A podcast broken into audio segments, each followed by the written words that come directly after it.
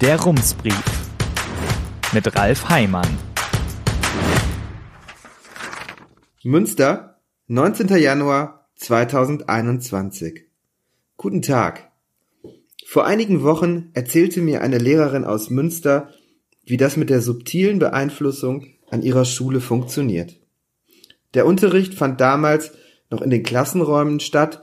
Wer aus dem Kollegium zur Risikogruppe gehörte, Ältere oder Menschen mit Vorerkrankungen, erledigte die Arbeit von zu Hause aus. Die Schulleitung lobte in E-Mails aber vor allem jene, die morgens anwesend waren. Diese Form des unterschwelligen Drucks funktioniert nicht nur in Schulen, sondern auch in Büros. Die Arbeit im Homeoffice mag erlaubt sein, doch wenn sie nicht erwünscht ist, merken die Leute das schon. Die Grünen-Politikerin Laura Sophie Dornheim sammelt seit zwei Wochen bei Twitter Geschichten von Menschen, die weiterhin täglich ins Büro kommen müssen, obwohl das eigentlich gar nicht nötig wäre. Über tausend Menschen haben geantwortet. In diesen Geschichten geht es um Seniorchefs, die Sektflaschen als Dankeschön an alle verschenken, die weiter jeden Tag da sind. Es geht um Firmen, die deutlich sagen, Homeoffice kommt nur dann, wenn es Pflicht wird. Vor allem aber geht es um beharrliche Überzeugungen, gegen die mit Argumenten nicht viel zu machen ist. Eine davon lautet, Menschen arbeiten nur dann, wenn man ihnen dabei zusieht. Am Montagabend habe ich bei Twitter gefragt, ob es auch in Münster Menschen gibt, die diese Erfahrungen machen. Ich habe allerdings nicht nur nach Negativbeispielen gefragt, sondern auch nach Unternehmen, in denen die Arbeit von zu Hause aus gut funktioniert. Der Grund ist, wenn tausend Menschen aus ganz Deutschland sich mit ihren Horrorgeschichten melden, entsteht ein eindeutiges Bild, aber wahrscheinlich keines, das die Wirklichkeit richtig abbildet. In den meisten Antworten auf meinen Aufruf ging es dann auch tatsächlich um positive Erfahrungen, aber nicht in allen. Sehr ausführlich schreibt jemand, nennen wir ihn Michael Schmidt, der in Münster weiterhin täglich mit 25 Menschen, Zitat, eng nebeneinander in einem Großraumbüro, Zitat Ende, arbeiten muss. Dabei ginge das auch problemlos von zu Hause, schreibt er. Schon jetzt findet die Abstimmung über seine Arbeit ausschließlich per Chat statt. Zitat Bereits beim ersten Lockdown weigerte sich die Büroleitung, Sicherheitsvorkehrungen zu treffen. Man war der Auffassung, die Phase werde schnell wieder vorübergehen, schreibt Schmidt. Soweit möglich sei man im Büro dann auseinandergerückt, man sei gebeten worden, für Geschäftstermine Videokonferenzen zu nutzen. Zitat Jedoch luden die Chefs seit diesem Zeitpunkt weiterhin Freunde und Bekannte bei Wein zu Business-Meetings in großer Runde ein. Zitat Ende. Als der zweite Lockdown kam, habe man sich darauf geeinigt, im Büro Masken zu tragen. Einige hätten von zu Hause aus arbeiten müssen, weil es mit den Kindern nicht anders ging. Als es dann Kommunikationsprobleme gab, sei das als Beleg dafür genommen worden, dass das Arbeiten von zu Hause eben nicht funktioniert. Zitat Zudem bräuchten die Mitarbeiter auch die Kontrolle und den Druck, um gute Arbeit abzuliefern. Zitat Ende. So habe es geheißen, schreibt Schmidt in seiner Mail. Inzwischen habe die Situation sich immerhin ein bisschen verbessert, allerdings auch wirklich nur ein bisschen. Die Chefs hätten Maskenspender aufgestellt, Zitat, jedoch vergessen sie selbst welche zu tragen, Zitat Ende, so Schmidt. Zuletzt sei verkündet worden, wir besorgen Schnelltests für alle. Die bieten zwar keinen sicheren Schutz gegen Corona, aber unter Umständen helfen sie gegen den Wunsch nach einem Arbeitsplatz zu Hause. Die Zeit hat in der vergangenen Woche 50 Erfahrungsberichte von Menschen dokumentiert, die ins Büro müssen, aber nicht müssten.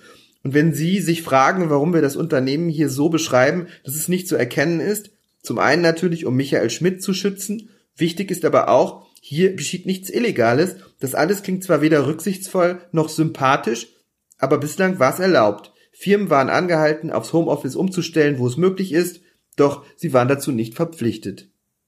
Das wird sich nun ändern. Bundesarbeitsminister Hubertus Heil will Unternehmen dazu zwingen, das Homeoffice möglich zu machen, wenn die 7-Tage-Inzidenz bei über 50 liegt. Bund und Länder haben sich dazu auf eine Formulierung verständigt, schreibt das Handelsblatt in seinem Corona-Ticker. Es werde eine Verordnung geben, nach der Firmen, Zitat, überall, wo es möglich ist, den Beschäftigten das Arbeiten im Homeoffice ermöglichen müssen, sofern die Tätigkeiten es zulassen. Wo es nicht möglich ist, wird Unternehmen den Berichten nach doch eine andere Möglichkeit bleiben. Sie müssen an ihre Belegschaft Masken verteilen. Das gilt mindestens bis zum 15. März. Viele Unternehmen brauchen keinen Zwang. Als wir im Rums-Brief vor anderthalb Wochen über das Homeoffice-Problem schrieben, meldete sich Daniel Meyering, der Sprecher der LVM-Versicherung am Koldering. Dort arbeiten normalerweise 3400 Menschen, Im Moment seien es an normalen Tagen 600, sagt Meiering. Der Alltag sehe dann so aus. Leere Flure, nur eine Person im Büro und mittags ruft manchmal jemand aus dem Homeoffice an, um mit Blick auf die Tiefkühlpizza im Ofen zu Hause mitzuteilen, dass er das Kantinenessen vermisse. Das Essen in der Kantine gibt's momentan allerdings nur zum Mitnehmen. Interessant ist vor allem, die LVM hat nicht erst im vergangenen Jahr damit angefangen, das Homeoffice zu etablieren, sondern Mitte der 90er Jahre. Und das zahlt sich jetzt aus. Damit ist gar nicht so sehr die Technik gemeint, eher das Vertrauen in die Menschen und in diese Art zu arbeiten. Zitat, wir wissen aus Erfahrung, dass die Produktivität nicht in den Keller geht, wenn die Leute zum Arbeiten nicht ins Büro kommen, sagt Meyering. Laut Studien gilt das allerdings nicht uneingeschränkt. Die Zeit zitierte dazu vor knapp zwei Wochen Michael Hüter, den Direktor des Instituts der deutschen Wirtschaft. Zitat Studien von Stanford-Kollegen belegen, dass freiwilliges Homeoffice die Produktivität zwar erhöht, verpflichtendes und vor allem dauerhaftes aber nicht.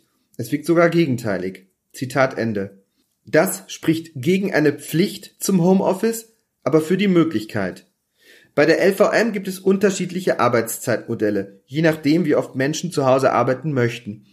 Er selbst gehöre zu denen, die morgens gern mit dem Fahrrad ins Büro fahren, sagt Daniel Meyering, auch um Freizeit und Arbeit zu trennen. Es gebe noch andere Möglichkeiten. Er könnte ein Sabbatjahr machen und die Ansparphase, die normalerweise zuerst kommt, später nachholen. Das gehe auch mit Minusstunden, also dem Gegenteil von Überstunden. Im Moment experimentiere die LVM auch mit etwas, das zumindest für eine Sekunde nach der perfekten Lösung klingt.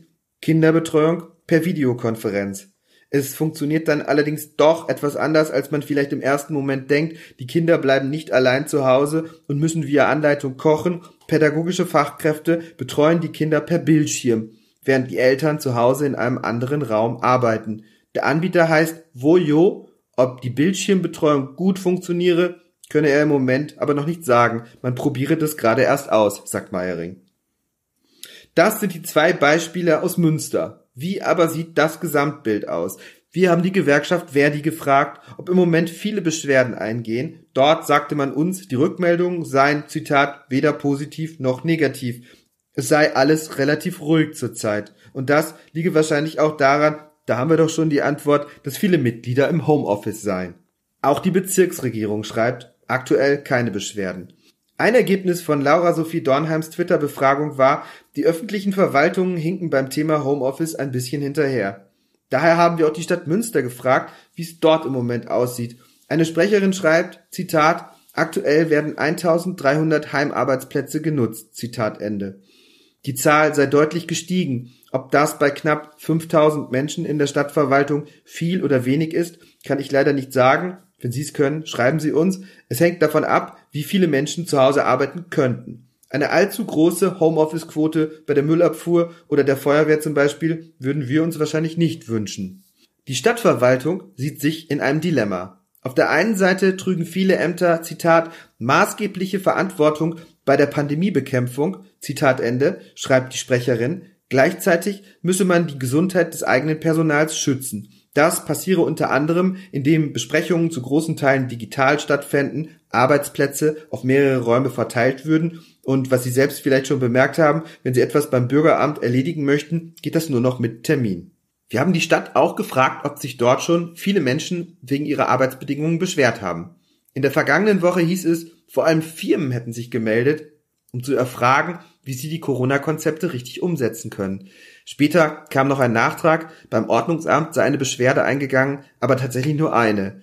Eine Kassiererin aus einem Supermarkt habe sich gemeldet, weil sie der Meinung war, ihr Arbeitsplatz sei nicht ausreichend abgesichert. Das Ordnungsamt hat das überprüft, kam aber zu einem anderen Schluss.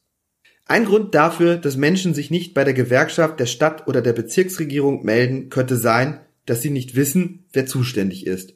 Laura Sophie Dornheim schreibt noch heute Morgen bei Twitter, es gebe weiter keine Stelle, an die Menschen sich wenden können, wenn sie gern mehr Sicherheit bei der Arbeit hätten, aber in ihrem Unternehmen dafür niemand Verständnis hat. In anderen Ländern ist das Homeoffice längst Pflicht. In der Schweiz zum Beispiel seit dieser Woche, in Belgien seit Herbst. Das klingt nach einer einfachen Lösung, doch so leicht ist es dann wieder doch nicht. Wer entscheidet zum Beispiel darüber, welche Arbeitsplätze sich nach Hause verlagern lassen? In welchen Fällen ist es möglich? Wann lässt die Tätigkeit es zu? Am Ende ist es auch ein enormer bürokratischer Aufwand, bei dem sich die Frage stellt, lohnt sich das überhaupt? Wenn die Menschen sich im Büro an bestimmte Regeln halten, geht es doch vielleicht auch so.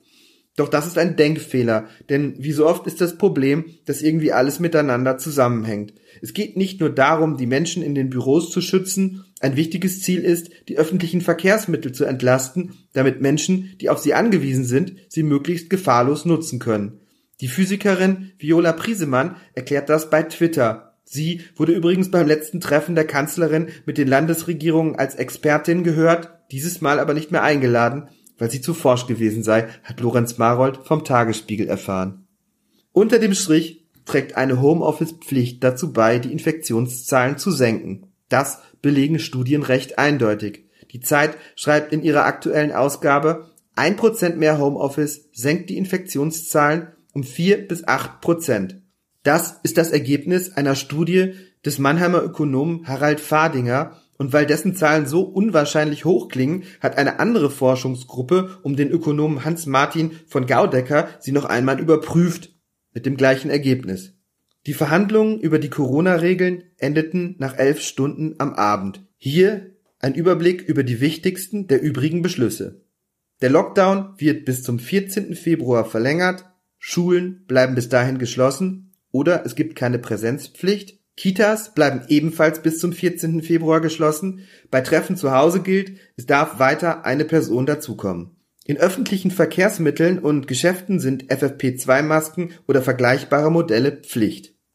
Bei Gottesdiensten gelten strengere Regeln. Masken sind Pflicht, Veranstaltungen mit mehr als zehn Personen müssen zwei Tage vorher beim Ordnungsamt gemeldet werden. Außerdem gilt ein Mindestabstand. Singen ist verboten.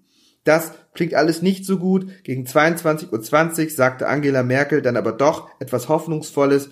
Es sei nun zu erkennen, dass Weihnachten und Silvester uns nicht zurückgeworfen hätten. Wir seien auf einem guten Weg. Herzliche Grüße, Ralf Heimann. Der Rumsbrief. Was in Münster wichtig ist und bleibt. Jetzt abonnieren auf rums.ms.